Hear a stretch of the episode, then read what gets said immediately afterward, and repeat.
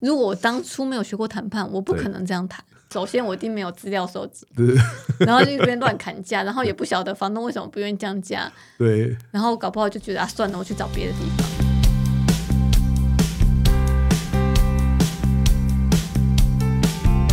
一谈就赢，Do it right it。大家好，我是 Alex 郑志豪。我们希望透过这个 Podcast 频道，让大家对谈判有更多的认识，尽可能运用谈判解决生活中的大小问题。今天节目呢，我们继续来邀请到卓美妍时尚诊所院长林君燕医师 Angel。她在前几集呢，分别帮我们分享了关于医美的一些尝试，以及她当初来学谈判课程的一些心得。今天呢，我想问她一下一个很多听众朋友可能会更感兴趣的问题，就是她的创业的历程。来，Angel 来跟大家问好一下，大家好，我是卓美妍时尚诊所林君叶医师。你一开始你是怎么走上医美这一行的？其实一开始的时候，我并不是直接就是选择医美，就是像之前跟老师讲到的，十几年前医美其实没那么流行，对，好，并不是到处都医美诊所，大家对于做医美还是很恐慌、嗯很害怕。对，那个时间，对所以你那时候的资历看起来还蛮深的。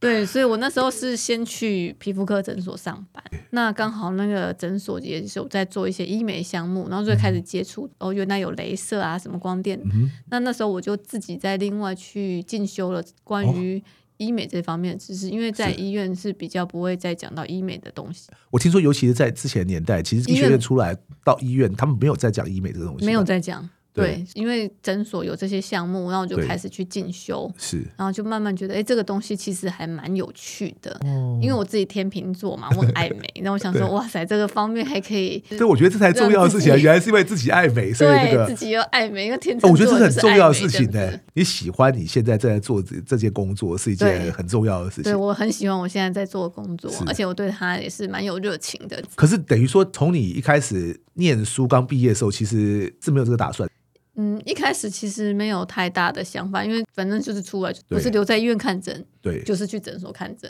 了解。就是医生大概就只有这两条路嘛对嗯，哼不对？就是在医院的话，因为就是常常都要轮值班，嗯哼，是的，对，那值班我觉得对我的体力来说负担有点大，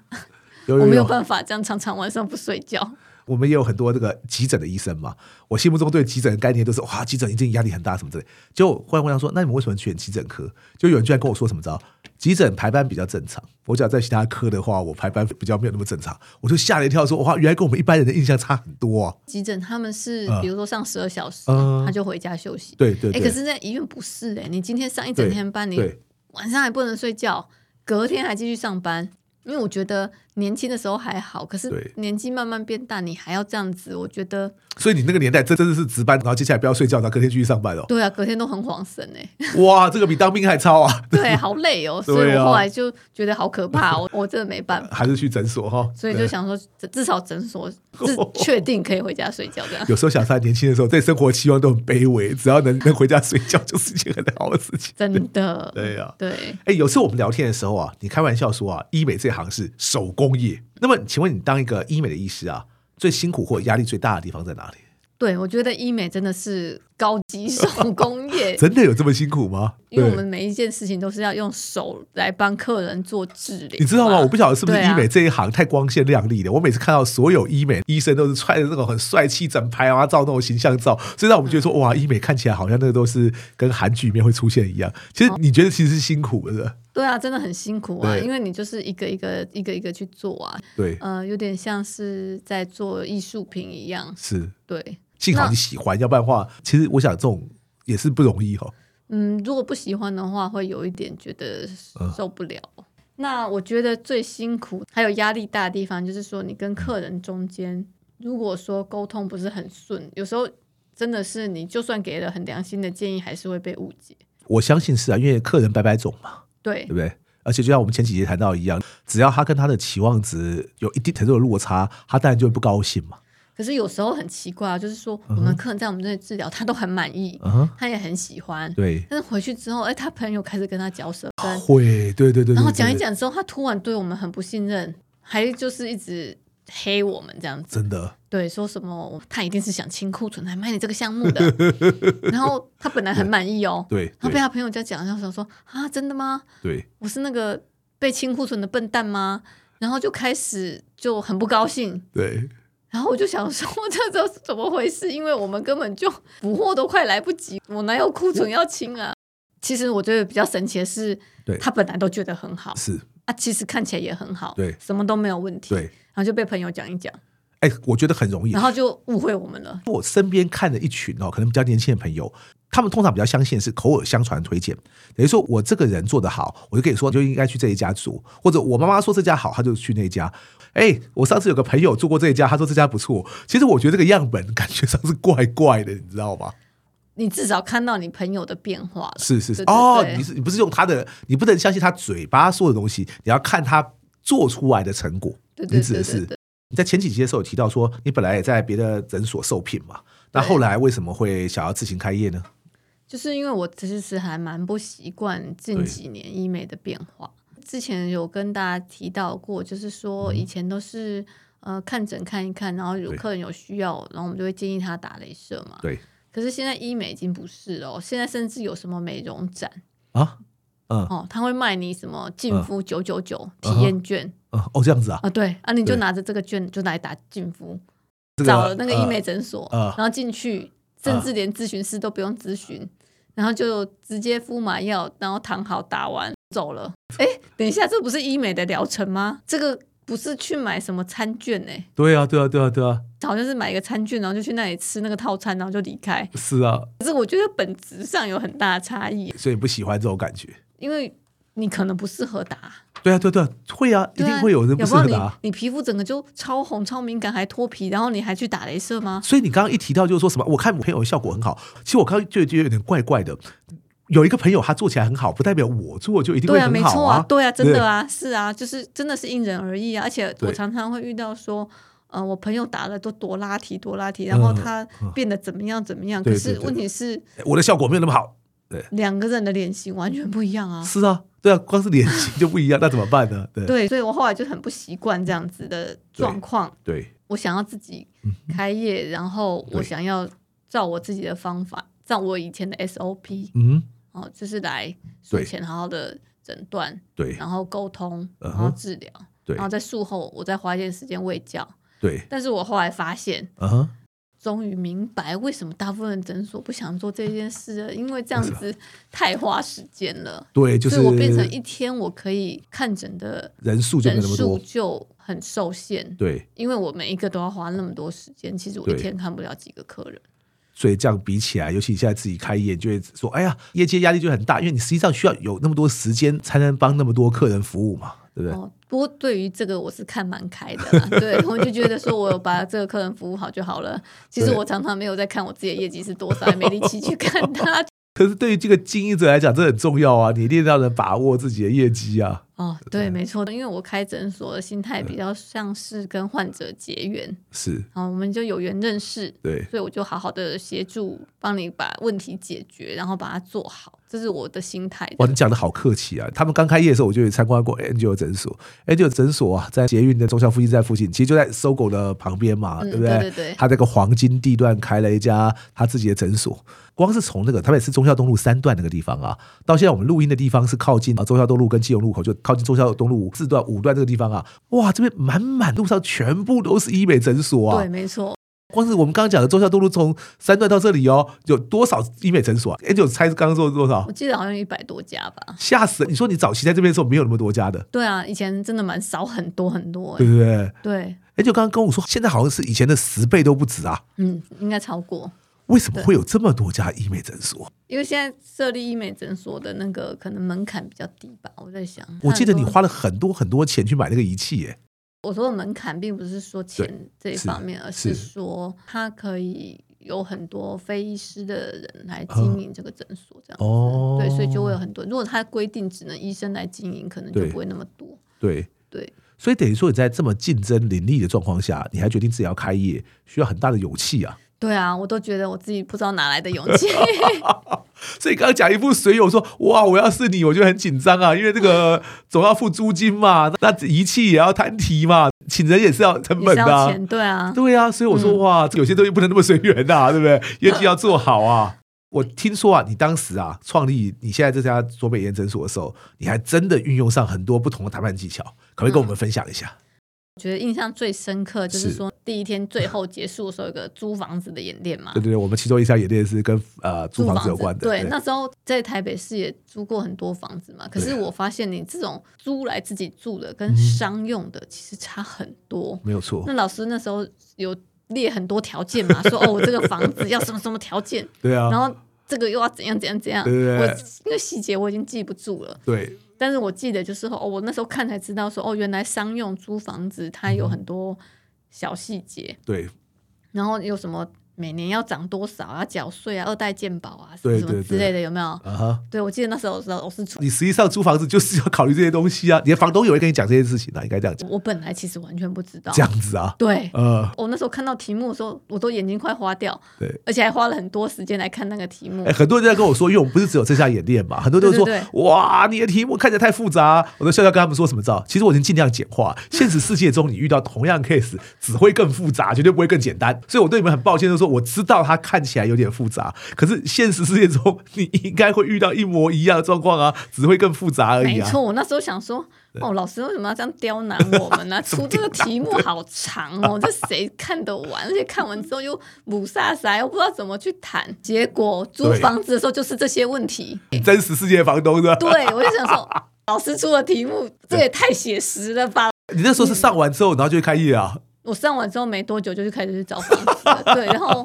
我就想说，对啊，这不就是老师上课讲的那些对题目会讲到的吗？后来你跟你的房东谈怎么样？哦，那时候就是我房东就是很硬嘛，因为我那个点很好，对啊，他不愁没有人租啊。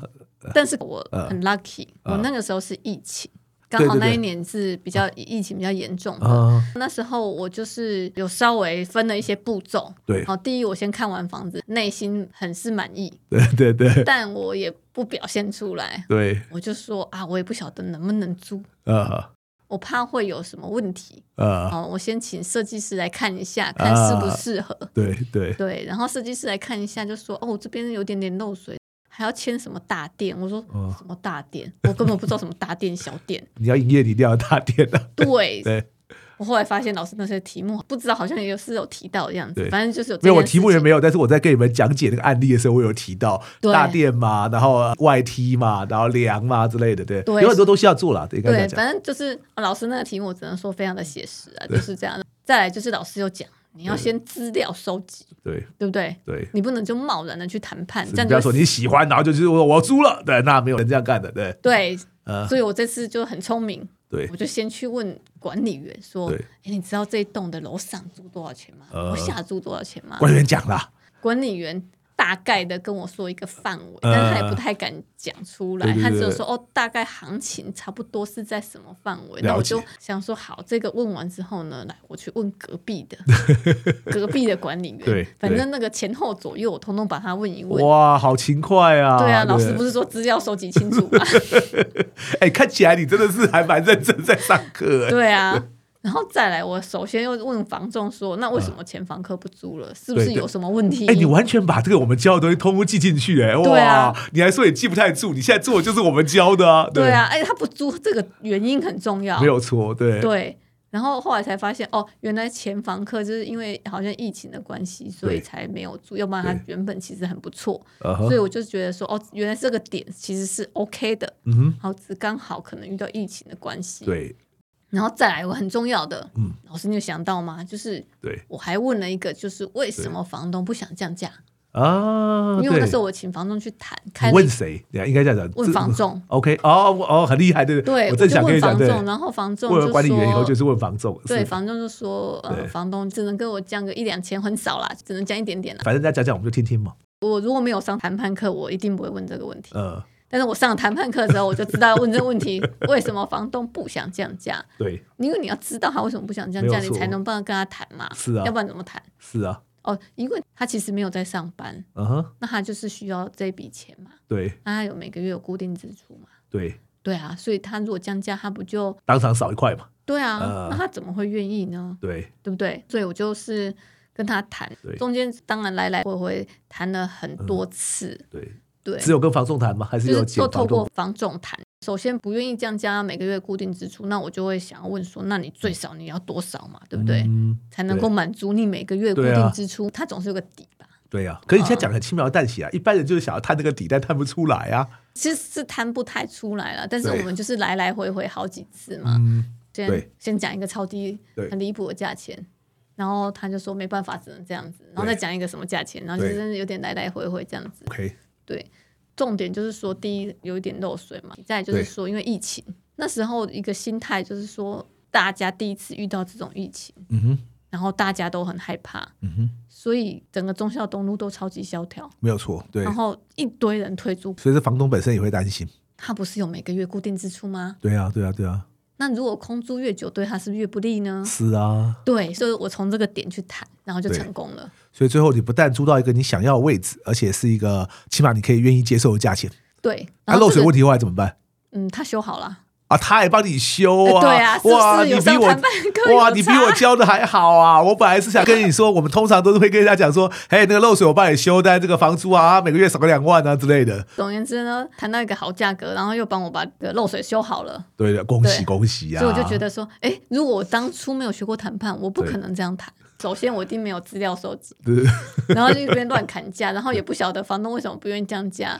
对，然后搞不好就觉得啊，算了，我去找别的地方。没有所以恭喜你啊，真的是现学现卖， 活学活用啊！正好就是觉得看到这个 case 啊，你还正好就要租房子。我想说，哇，怎么这么刚好？对， 除了这个租这套房子之外，我知道，因为要开一家这个医美诊所，嗯里面就像你刚刚提到，你光是一台检测用的仪器就一百万，那应该还不见得是你最贵的仪器吧？对啊，其他仪器更贵啊。所以呢、这种金额都很高，我相信中间也应该要跟厂商有一些斡旋嘛。对，之前就是说我买了一台机器，然后那台机器也是超难谈，对它就是很硬。对反正总而言之，他们就对是在价格上很难让步。对，